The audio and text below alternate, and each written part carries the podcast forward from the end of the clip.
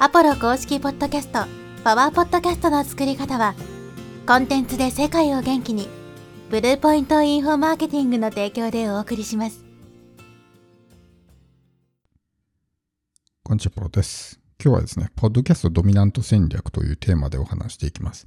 ドミナント戦略ってこうビジネス用語でね、聞いたことある人、えーいるかもしれないんですけども、まあ日本だとね、コンビニとか、例えばセブンイレブンとかが、まあ特定の地域にですね、集中的にこうセブンイレブンを出店してみたいな、もうその地域をセブンイレブンだけにしてしまって、他のコンビニチェーン店が入れないようにするみたいなね。まあその地域をこう占領じゃないですけど、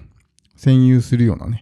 形で、えーまあ、その場所における優位性を作っていくみたいな。まあ、それをまあドミナント戦略と言うんですけども、で、この、なんでドミナント戦略をね、僕たちがしていく必要必要があるのかっていうと、まあ、影響力を持たせるためなんですよね。まあ、オンラインプレゼンスなんていうふうに言ったりもしますけども、ネット上における自分の存在感ですね。っていうものがどの程度認知されているのかっていうのが、やっぱり影響力にね、えー大きく影響してくるわけですね。無名でマイナーで、誰も知らない人っていうのは影響力が小さいので、どんなに発信してもですね、まああんまり相手が聞いてくれないとかね、どこの誰かもよくわかんない人が話していても聞く耳持ってくれないっていうのがある一方で、すごく知名度のある人とかね、実績がすごい人とか、そういう人の話ってのは聞きますよね、多くの人は。だから自分の話を聞いてもらうためにも影響力を作っていかないといけないわけですけど、じゃあどうやったら影響力ができるのかっていうと、まあ、いろんな形があるんですね。一つは、まあ、知名度ですね。芸能人とか、まあ、人気の人っていうのはすごく影響力ありますね。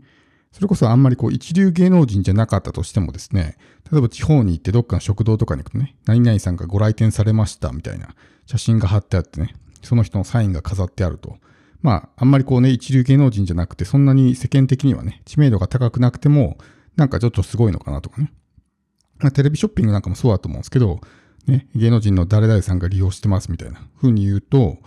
こうね、えーみんな買うみたいな。やっぱそれは影響力があるから、そういう風になるわけですね。だから知名度が高いっていうのは、まあ、この影響力がね、すごく大きくなるわけですし、あとは例えば実績ですよね。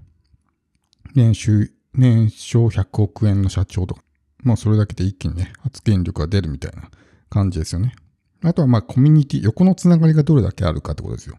これは例えば SNS なんかが特にそうなんですけど、SNS って横のつながりが多い人ってやっぱり強いですよね。いいねがいっぱいついたり、コメントがいっぱいついたりしてると、なんかその人すごい人気なのかなとかね、影響力あるのかなみたいな感じになるので、やっぱり横のつながりが多い人が、特に SNS は有利なわけですね。で、そういった形で、まあいろんなね、えーことで影響力っていうのできていくんですけど、最初に言ったこの知名度っていうところですね。これが今回の、まあ、ドミナント戦略に関わってくるわけです。例えば、ポッドキャストで、僕今、チャンネル2つ持ってますけど、2つのチャンネルを合計すると、1000エピソード以上あるんですね。で、これ聞いてる人がどうかわからないですけど、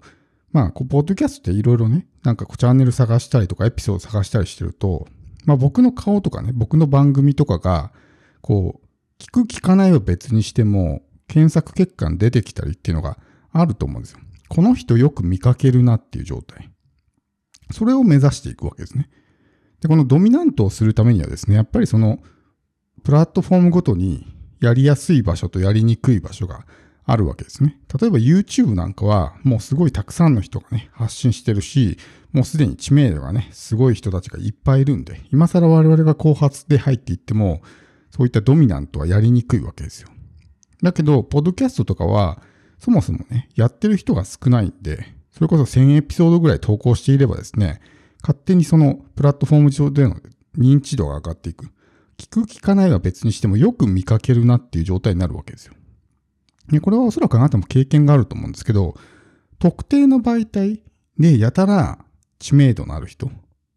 他の媒体ではめったに見かけないけど、この媒体ではやたら目にするなみたいな人って、それぞれのプラットフォームにいると思うんですよ。例えば、ピンタレストではやたら見かけるみたいなね。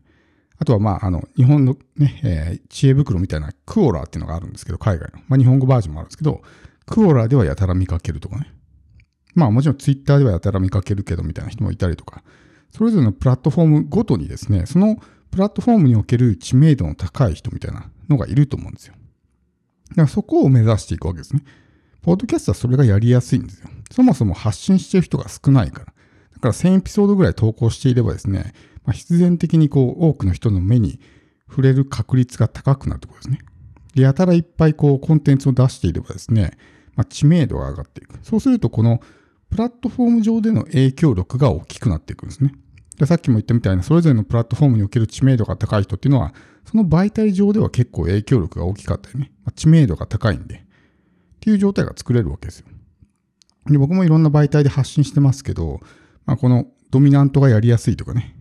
ポジションが取りやすいのが、ポッドキャスト。あとはまあ、有料の媒体で言うとユーデミですね。ユーデミもまあ結構講座の数いっぱい出してるんで、まあそのユーデミ上ではそこそこね、知名度も上がってきたかなと思ってるんですけど、まあ、そういったところですね。要するにその参入者が少ないところで、とにかくたくさん発信していくっていうことをすると、そこのプラットフォーム上における、まあ、知名度、認知度が上がっていくわけですね。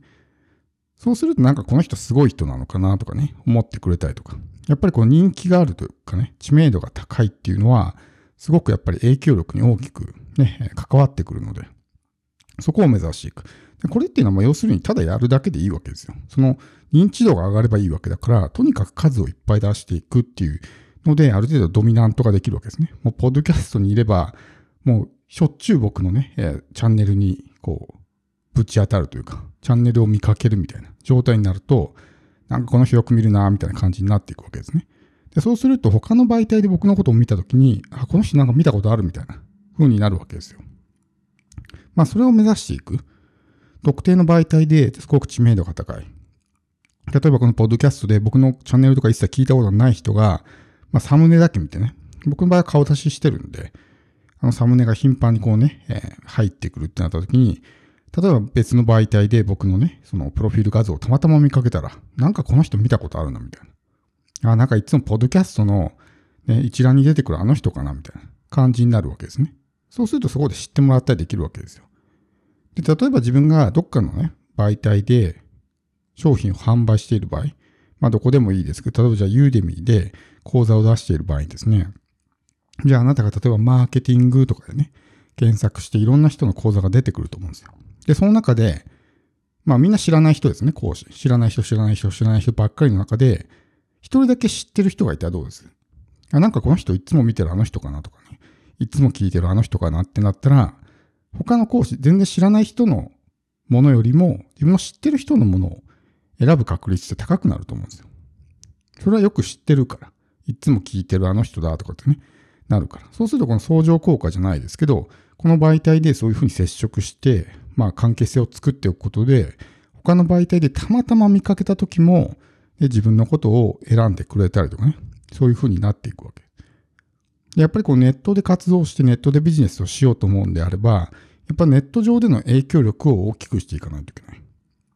だからネットではほとんど活動してないけども、オフラインではすごくね、えー、うまくいってるような人って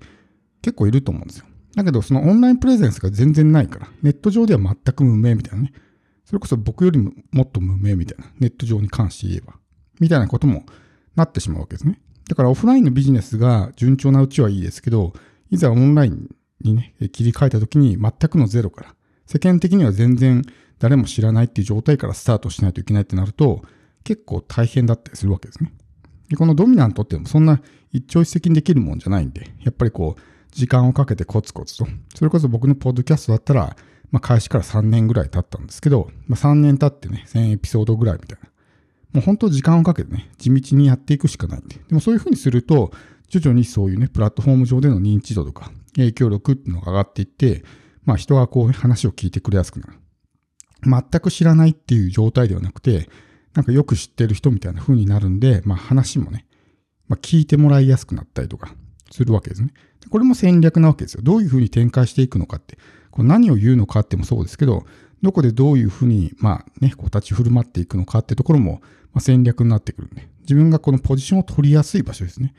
を、まあ、見つけて、そこで集中的にこうコンテンツを出していく。そうすると、そこで、まあ、ドミナントじゃないですけど、ポジションが取れたりとか、でその媒体上でのね、認知度、影響力が大きくなっていったりするので。でそうすると、ね、とある場所で有名な人っていうのは他の場所で見かけてもよく知ってる人みたいな風になるんで。その影響力が他の媒体にも生きてきたりとかね、っていうことが起こりやすいんで、ポッドキャストはまだまだね、特に今始めた人でもね、いっぱい出していけばそういう